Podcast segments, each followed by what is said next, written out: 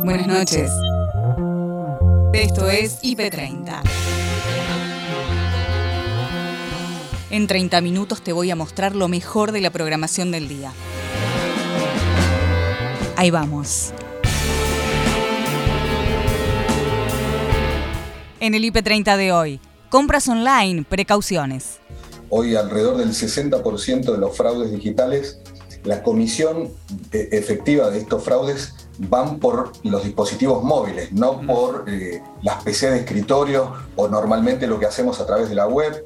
Otro dato importante antes de las recomendaciones es que casi el 50% de la gente que hoy compra por, por internet es gente que lo hace casi en la puerta de la post-pandemia. Martín Tetaz y su pronóstico de las legislativas. Certeza no, pero creo que se va a repetir el resultado de las PASO con pocas diferencias. En la capital federal me estás hablando. Probablemente crezca un par de puntitos mi ley a expensas de Santoro y esa sea toda la diferencia de las PASO. Juicio Juan D'Artés, 30 de noviembre. El derrotero legal fue muy complejo porque involucró a tres países con diferentes, eh, digo, funcionan de diferente manera los códigos penales de cada uno de esos países. Entonces eso también le dio un marco de complejidad en el medio de una pandemia eh, y además los tiempos en relación a estas causas lamentablemente no siempre son lentos, siempre cuesta eh, llegar a esta instancia de juicio oral, entonces por supuesto que de por sí es una conquista lograr tener esta posibilidad. Harry Potter, 20 años de magia. Hay un aniversario con muchos fanáticos. Estamos hablando, por supuesto, de los 20 años del estreno de Harry Potter y la piedra filosofal. Estamos hablando, claro, de los cines, no así de los, de los libros, por supuesto, esta saga de J.K. Rowling que va a estrenar en cines el próximo 11 de noviembre. Vuelve a los cines de Argentina. Antes de terminar el martes, IP Central te trae la información destacada de la jornada, de la mano de Gabriel Sued y Noelia Barral Grijera. Esto pasó hoy. Canje de acciones climáticas por deuda, una propuesta que Alberto Fernández eh, plantea no solo para la Argentina, sino también para todos los países en vías de desarrollo, los países emergentes. Una propuesta que, bueno, es incipiente, veremos si prende. Por lo pronto lo hizo en el lugar más apropiado que había para hacerlo en Glasgow en este momento. Vamos ahora a conversar con Elizabeth Pejer. ¿Qué hace, Celi? Buenas noches. ¿Cómo Muy buenas noches. Porque mientras Alberto Fernández hacía este reclamo, Seguía eh, en paralelo la negociación con el FMI que está llevando adelante Martín Guzmán y el equipo técnico. Del Exactamente, y justo dentro de la comitiva que estaba en Glasgow, eso llamó la atención, porque las fuentes de economía decía, sigue todo igual a lo que se estaba negociando ahora, pero en Glasgow lo que trascendió es que el gobierno empezó a explorar con el fondo la alternativa de un Viber, Waiver. Eh, ¿Qué quiere decir esto? Eh, técnicamente quiere, decir una extensión, pero en realidad, este, en los términos de los acuerdos que siempre se cierran con el fondo y en las cláusulas implican una especie de perdón. Ajá. Macri lo Perdón temporario. Eh, puede ser de, diferentes cuestiones. En abril de 2019 Macri pidió un vaivén al fondo, justamente un perdón, porque eh, el acuerdo establecía que Argentina iba a tener tal nivel de inflación, iba a tener tal nivel de déficit fiscal eh, y de crecimiento que evidentemente no se iban a cumplir. Entonces se pidió ese perdón para revisar las metas, para poder revisar las metas. La alternativa que está barajando ahora el gobierno es pedir un perdón para ganar tiempo en la negociación. Es decir, eh, ante la eventualidad de que no se pueda firmar en marzo. Recordemos que marzo es como la fecha clave, pero no tanto por, por un lado porque vence, tenemos un vencimiento muy importante con el fondo, pero además porque esto está atado a la negociación del Club de París, o sea, que implica eso. Y un, un perdón formal del fondo habilitaría también no solamente a postergar ese pago de vencimiento que debe cumplir la Argentina sin caer en default, que eso es lo importante, sino que también el Club de París tome eh, ese mismo esquema, esa señal, y postergue también el pago que debe hacer la Argentina por eso, sin declararle en default. ¿Cuántos vaivenes? Porque ayer o anteayer hablábamos de un acuerdo después del 14, ¿no? Eh, eh, un acuerdo, se aceleraban los tiempos. Y ahora de repente estamos pensando... Esto llamó la atención, pero también, o sea, llamó la atención por el contexto de que aparece y porque aparece un elemento que hasta ahora no estaba o no se preveía en la negociación, porque Economía sigue diciendo nuestro límite es marzo, nuestro límite es marzo. Pero digo que ya desde el gobierno estén planteando esto, evidentemente las señales que han tenido hasta ahora eh, de los términos de la negociación con el fondo no han sido lo efectivas que requiere el gobierno para firmar un acuerdo. Ahora, ¿de qué nos serviría a nosotros eh, una extensión del plazo? ¿Y de qué le serviría al fondo? Digo, porque ya se viene negociando hace El fondo lo tiene que aceptar. si esto en realidad prospera, debería aceptarlo en la reunión de diciembre, donde también va a hablar de sobretasas. Llamativo hoy que el presidente habló de habló, de refinanciar tasas y plazos, mm. las dos cosas.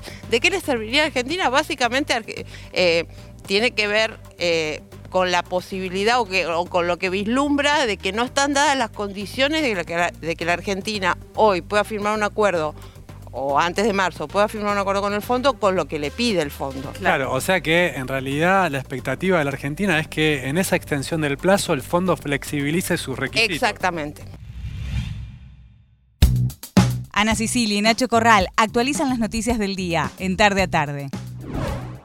Nos vamos de inmediato, Nacho, a las inmediaciones del Ministerio de Desarrollo Social. Allí nuestra compañera Sol Rojas con toda la información de aquellos que pudieron eh, tener contacto y una conversación con algunos referentes del Ministerio.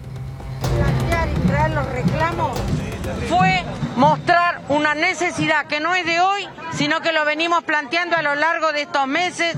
Los sectores de desocupados hemos hecho movilizaciones y hemos hecho acampe y cortes, pero tiene que ver con que desde Desarrollo Social y desde el gobierno se ha reducido la asistencia social, no hay una salida al trabajo, de eso no es lo que se discutió ahora, por ejemplo. Hemos discutido alimentos, como tal como le dijimos a los periodistas, en el día de ayer el acuerdo era la baja, era una reducción y no podíamos nosotros aceptar eso. Hemos pedido ingresos de nuestros compañeros para el mes de diciembre. Entonces, en ese sentido, hemos conseguido de que pueda haber un ingreso para que un grupito, un puñado de compañeros pueda ingresar a cobrar. Por lo tanto, va a entrar una cantidad en febrero y otra cantidad en marzo. Pero para nosotros es un puñado para lo que se necesita. En realidad, el problema de fondo del trabajo, del ingreso de los compañeros, no está contemplado acá. Esto es nada más que un parche, pero eso es lo que vinimos a buscar hoy porque la situación es desesperante de hambre y miseria. ¿Están satisfechos de la reunión? ¿Levantan el piquete? ¿Qué van a hacer? Nosotros vamos a hacer una asamblea. Acá está Mirta también de otra organización. Vamos a hacer asamblea y le vamos a preguntar a los compañeros.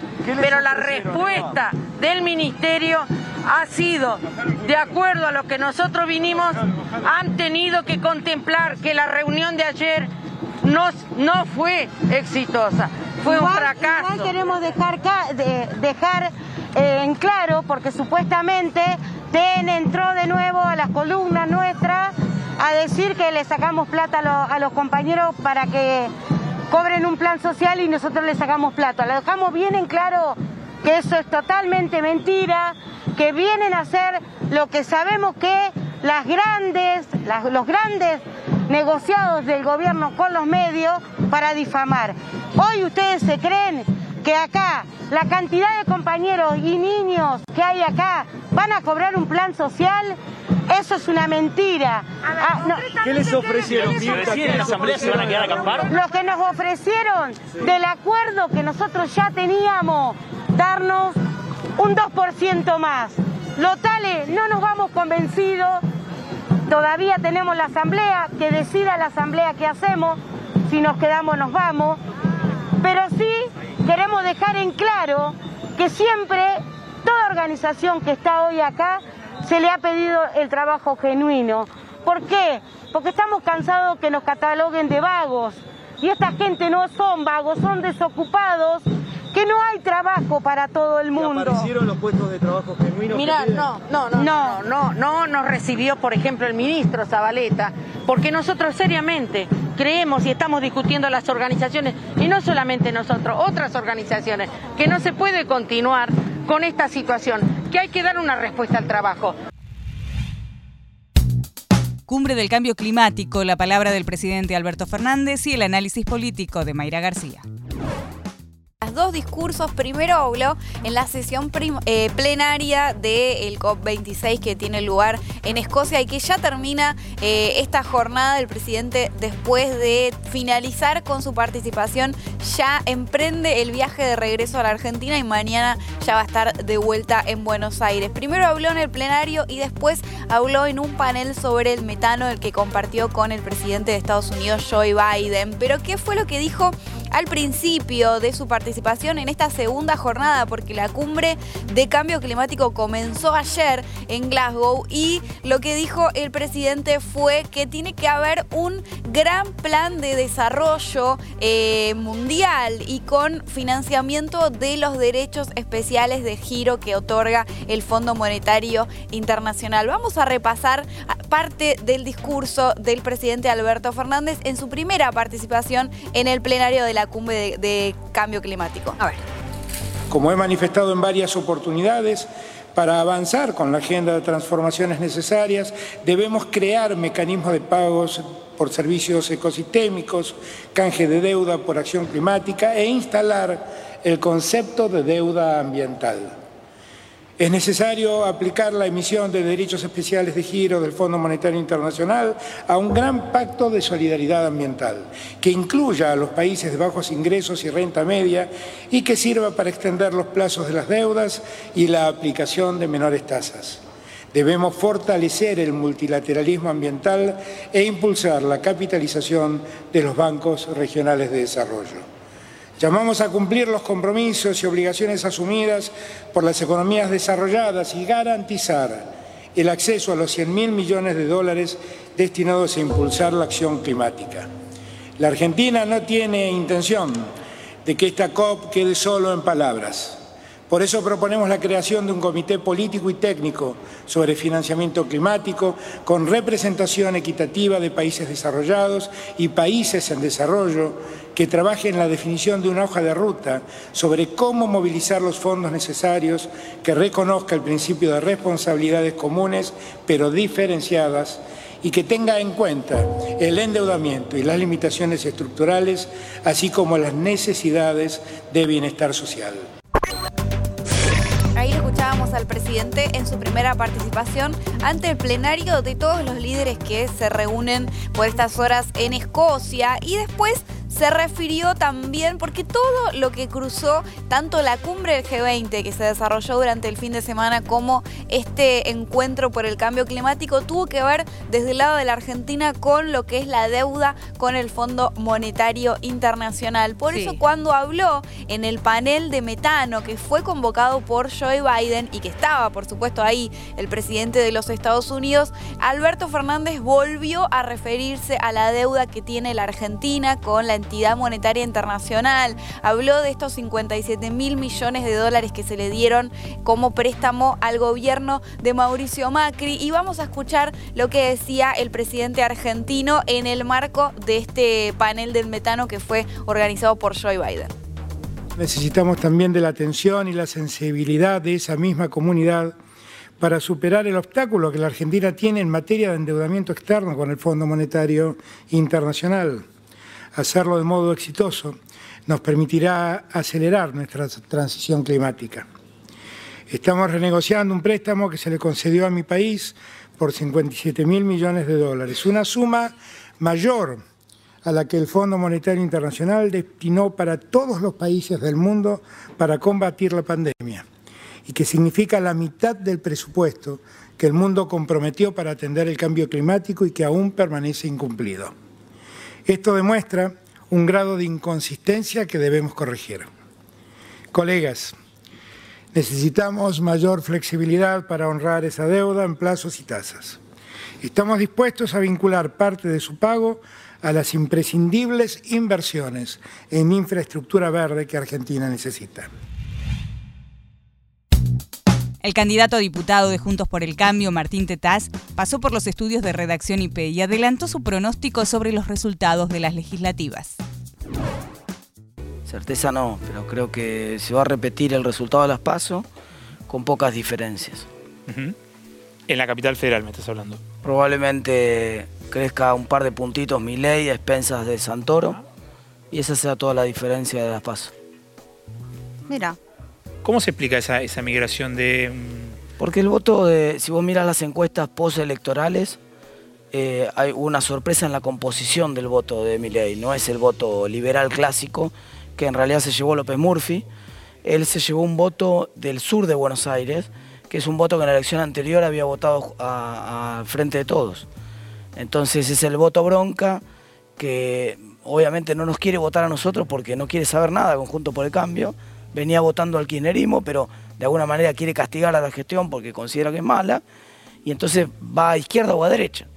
El que mejor representa esa bronca colectiva hoy es Javier, en otro momento podía ser la izquierda. ¿Y ustedes van a conservar todo lo que cosechó López Murphy? Sí, absolutamente. Sí, no, no perdemos, no hay, no hay eh, ningún desgranamiento eh, de, de Ricardo para nadie. Al contrario, por eso digo, la misma elección para nosotros, estamos haciendo un esfuerzo porque si logramos crecer 200.000 votos, podemos meter el noveno diputado, que sería Sandra Pita, es la, heroica esa de sacarle el tercer, el tercer diputado al frente para la victoria, que no entre Carlos Heller y que entre Sandra Pita, pero es muy difícil. Realmente lo, que yo creo que es muy probable que ocurra es que hagamos una elección muy parecida a la de La Paz. En la campaña se empezaron a discutir algunas cuestiones económicas, algunas son de larguísima data, eh, monopolios sí, monopolios no, eh, Horacio Rodríguez a ver, yo no creo que pueda haber ninguna discusión, esa no es una discusión. Mm. Monopolios, no, nadie quiere monopolios. Los monopolios se combaten con la ley anti, con, la ley de, de competencia, defensa de la competencia. Es decir, lo que todos queremos es que haya más competencia. Yo no creo que nadie pueda defender un monopolio. Un monopolio te genera precios muy altos. Entonces siempre preferimos que haya competencia para que los precios sean un poco más bajos. Telma Fardín habló con Pi Maxi sobre el inminente juicio a Juan D'Artés. Será el próximo 30 de noviembre en Brasil. El derrotero legal fue muy complejo porque involucró a tres países con diferentes, eh, digo, funcionan de diferente manera los códigos penales de cada uno de esos países. Entonces eso también le dio un marco de complejidad en el medio de una pandemia eh, y además los tiempos en relación a estas causas lamentablemente no siempre son lentos, siempre cuesta eh, llegar a esta instancia de juicio oral, entonces por supuesto que de por sí es una conquista lograr tener esta posibilidad, algo que nos dicen mucho, ¿no? Denunciemos el que denunciemos en la justicia, muchas veces muchas de, las víctimas, eh, mujeres, hombres, niños, niñas, sobre todo lo doloroso de las infancias, ¿no? que muchas veces es uno de adulto el que logra poder eh, ponerle palabras a la violencia que sufrió y, muchas veces la justicia no, contempla esos tiempos. Y esta vez, eh, bueno, en mi caso teníamos la posibilidad de dejar mi palabra sentada en la, en la justicia, pero bueno, como él se profugó a Brasil y Nicaragua no, acusa en ausencia, hubo que hacer muchísimos trámites para lograr que con un pedido de Interpol, con una alerta roja eh, y, con la prueba producida en Argentina por el Ministerio Público Fiscal, prueba que se contempló en Nicaragua y se eh, comprendió que había suficiente eh, prueba para acusarlo, así todo no lográbamos llegar a esta instancia y afortunadamente Brasil por motus propio decidió juzgarlo, porque como es nacional y ellos no extraditan, eh, no pueden tampoco dejar esto sin juzgar, así que por eso tenemos fecha el 30 de noviembre. Claro, Telma, me imagino que debes tener como muchos sentimientos, emociones eh, encontradas. Por un lado, por supuesto, mucha alegría, ¿no? Ya con, esta fecha, digo que va a ser muy importante. Eh, pero ¿cómo estás vos hoy, digo, ¿no? Después de todo este camino recorrido, muy difícil, me imagino, muy difícil de llevar. ¿Es posible sanar una herida así tan profunda? Sí, totalmente es posible. Creo que esa es la mayor conquista de, esta última revolución feminista, que mm, logramos correr desde ese lugar en el que se supone que, que estamos marcadas para siempre y que antes la sensación era que te quitaban prácticamente la vida, entonces atravesar una situación de abuso era como, como morir. Em, y afortunadamente hemos logrado que eso cambie, que no sea de, ese, de esa forma y que sí, sin dudas reconocemos la categoría de víctimas, ¿no? En un aspecto de nuestra vida, en un hecho de nuestras vidas, pero, pero no, es la, no está todo ligado pura y exclusivamente a eso. Más allá de que sin dudas es agotador, porque los procesos son muy largos, en promedio son siete años eh, eh, a nivel judicial. Eso ni hablar de cuánto tarda uno en poder eh, articular lo que le pasó si tiene la suerte de tener un, entorno amoroso donde poder hacer un proceso de resiliencia. Compras online, es práctico y rápido pero hay que tener ciertas precauciones. El especialista informático Gabriel Zurdo explica cómo evitar estafas y el robo de datos.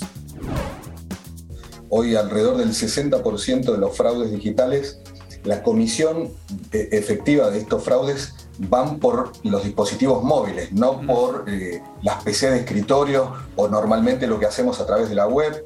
Otro dato importante antes de las recomendaciones es que casi el 50% de la gente que hoy compra por, por Internet es gente que lo hace casi en la puerta de la post-pandemia, es decir, hay un volumen, un universo de gente comprando que es mucho mayor que en la pre-pandemia. Entonces, esto pasa a nivel Argentina, a nivel región y a nivel global. Eh, en consecuencia, la proporción de las amenazas eh, aumentó eh, de manera similar. ¿eh? Entonces, estar atentos a qué tipo de cosas. Por ejemplo, comprar en sitios oficiales. No estolquear ni buscar una zapatilla que casualmente no llegó un link que nos indica que cuando la vimos en un sitio de zapatillas auditado por la cámara, que, que, propicia el Cyber Monday, vale la mitad del precio. Desconfiemos de este tipo de cosas ¿eh? porque en general tienden a hacer un engaño. Eh, compren en sitios oficiales, utilicen en la medida de que sea posible y tengan a disposición una tarjeta de crédito en lugar de hacer un pago de dinero electrónico, porque la posibilidad de reclamo después es mayor con una tarjeta de crédito. Tengan a bien eh, monitorear el impacto de la compra que hicieron en el resumen electrónico de la tarjeta de crédito. No esperen al final del mes, ¿eh? monitoreen este tipo de cosas. Eh, también tengan presente que muchos sitios de e-commerce pueden y suelen estar afectados por debilidades de seguridad y de la misma manera que solo esta semana, Alejandra y Ariel, hubo un detenido que clonaba tarjetas de débito en tarjeta. Sí, ayer lo contábamos, exactamente.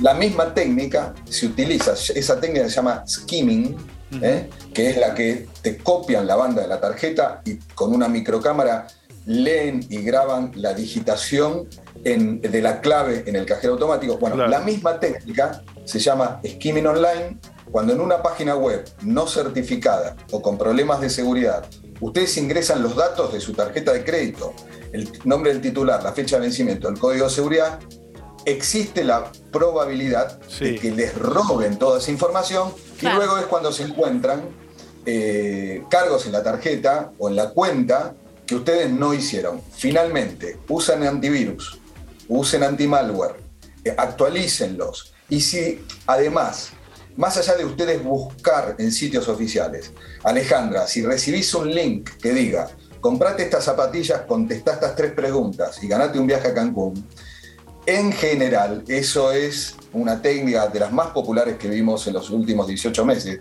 que se denomina phishing. Es una técnica de suplantación de identidad. En el 45% de los casos de fraude digital se utiliza esta técnica y en general, cuando la postura es eh, receptiva, es decir, vos no buscaste, Alejandra, ese link o esa oferta, te llegó por mail, por WhatsApp, por Telegram o por un mensaje directo de redes sociales, traten de hacer una validación por afuera. Busquen si hay credenciales o créditos a favor o en contra de ese vendedor y de esa Claro, oferta. no caer en estas promociones milagrosas, ¿no? Cuando la, la, la oferta es grande, no me sale el, el dicho, pero bueno, eh, en- cuando la limonda Cuando es grande, ahí es está. Hasta el más santo desconfía, exactamente. No me salía el dicho, gracias a la producción ahí que me lo apuntó también. El café del día Nico lo tomó con Gabriel Mazaro, café incluido por supuesto. El periodista especialista en tránsito cuenta sus inicios en la profesión, la imagen detrás de la voz. Me gustaría preguntarte cómo, cómo empezó tu, tu carrera. ¿Sos locutor o periodista? Soy locutor. Ajá. Soy locutor, Se después con el nota. tiempo. Se nota, ese caño que tenés esa No me voz. dejaron ser otra cosa, ¿viste? Quería ser plomero. Claro. No, soy locutor, así empecé y este, bueno, después cuando se fueron dando las, las situaciones en el 2003. Había muchos cortes de tránsito, muchos piquetes. Entonces yo estaba en, en otra radio, estaba en Continental en ese momento. Ajá.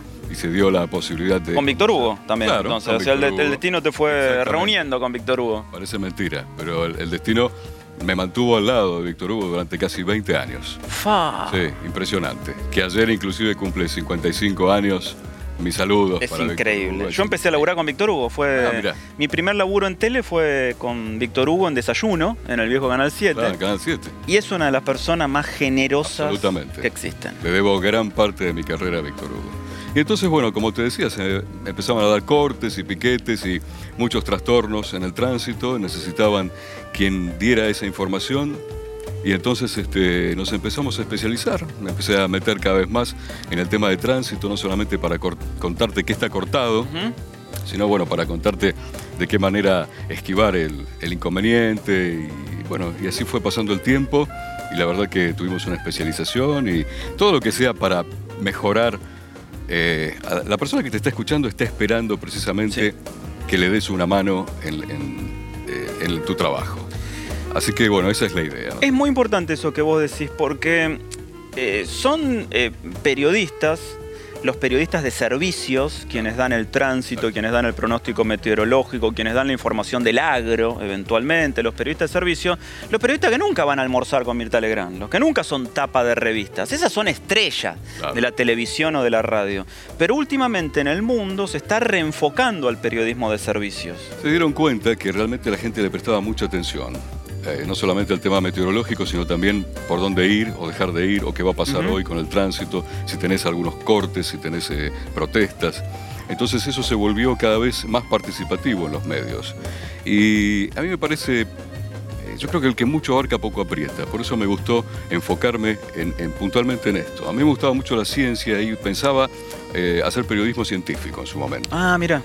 Y cuando se dio lo del tránsito, insisto, me enfoqué por ese lado y creo que el especializarse allí, bueno, te- tenía su valor agregado. Entonces, tenemos cursos de, de manejo eh, en condiciones climáticas adversas, Claro, este, claro. Un, un montón de cosas. Y eso ayuda también al, al desenvolvimiento y al contarle a la gente cómo esquivar el, el inconveniente, ¿verdad? Sí, creo que es una época del periodista especializado. Yo me especialicé en café. eh, Ah, mirá. eh, Bueno, yo Gaby. también. Vamos a Por tomarlo, eso, entonces. eso, está. Vamos a ¿eh? tomarlo, Le por trajeron un. Mazaro muy exigente. Mazaro dijo: abandono mi atalaya de Villa Devoto. Señor. Únicamente si me garantizan que va a haber un café sobre la mesa, la producción cumplió. por Tengo que confesar que es el segundo del día, ya me tomé otro Y yo recién. ya me tomé como seis, Gaby, a esta altura. que son? Las 11 se y imaginan 13 de la mañana. Maravilloso. ¿Qué te parece? Soy muy cafetero.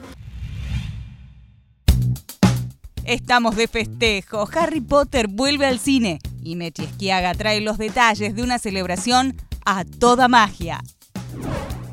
Hay un aniversario con muchos fanáticos. Estamos hablando, por supuesto, de los 20 años del estreno de Harry Potter y la piedra filosofal. Estamos hablando, claro, de los cines, no así de los, de los libros, por supuesto, de esta saga de J.K. Rowling que va a estrenar en cines el próximo 11 de noviembre. Vuelve a los cines de Argentina, ¿no? Y las entradas ya se pusieron a la venta, con lo que uno espera que va a haber mucha expectativa. Recordemos que tiene miles de fanáticos en el mundo, lo que fue además una saga literaria que puso a leer a millones de personas que ni siquiera eran demasiado fanáticos ni de los libros ni de la magia. No hay una eh, renovación total con respecto a esta peli que protagonizó Daniel Radcliffe y por supuesto, no solamente vuelve a los cines de Argentina a partir del 11 de noviembre esta primera peli, ¿eh? la primera de todas de la saga, sino que además la plataforma HBO ya anunció que la saga completa de las siete películas que van siguiendo la historia del joven mago y sus amigos Ron y Hermione va a estar por completo, se van a poder ver todos los títulos desde el próximo 7 de noviembre y por si todo esto fuera poco, vuelve eh, a Broadway. Estamos hablando de una de las obras más premiadas de todos los tiempos. Claro que sí, la obra, el musical, eh, inspirado en la historia de este joven mago. Y claro, lo, te invitan desde Broadway, ¿no? Digo, la, la, manera de promocionarlo es, por supuesto, a través de los comentarios increíbles que han hecho desde los diarios que han ido a cubrirlo. Ahí estamos viendo cómo es la preparación para recibir. Recordemos que Broadway volvió al 100% y ya estrenó algunos de los títulos más fuertes y ahí están, ¿eh? la magia que sucede en Hogwarts. Es tiempo de volver a creer en la magia, invitan ¿eh? en los organizadores de este musical. Claro, de alguna manera vuelve este tema, ¿no? De volver a creer en la magia. Hay un poquito de eso sobrevolando en general el espíritu, ahora que pareciera de a poquito el mundo volver a la normalidad, lo cierto es que vuelve un clásico y vuelve homenajeado por todas partes, ¿eh? en series, en cines, en plataformas, en teatros, estamos hablando de Broadway, así que eh, todos los gustos para festejar los 20 años del mago más famoso, ¿eh? el aprendiz de mago más famoso, claro que sí, Harry Potter, llega a cines de Argentina el 11 de noviembre. Y hasta acá llegamos por hoy. Acordate que podés ver las notas completas en nuestro sitio www.ip.digital y en nuestro canal de YouTube, búscanos como IP Noticias y suscríbete. Hasta la próxima. Buenas noches.